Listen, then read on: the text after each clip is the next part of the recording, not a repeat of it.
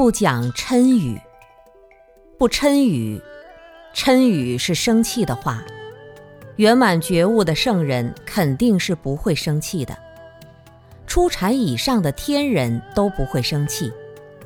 我们平常讲了太多生气的话，贪嗔痴三毒真的很难化解掉。你要知道，嗔语有极大的杀伤力，在我们生气的时候，不能随意讲话，生气时候讲的话一定是偏颇的，比如。张三骂我，我找师傅告状。告状的话中带有强烈的情感色彩，一定会把自己说的全对，把别人说的全错，甚至激烈的攻击别人，丧失了公正心与慈悲心。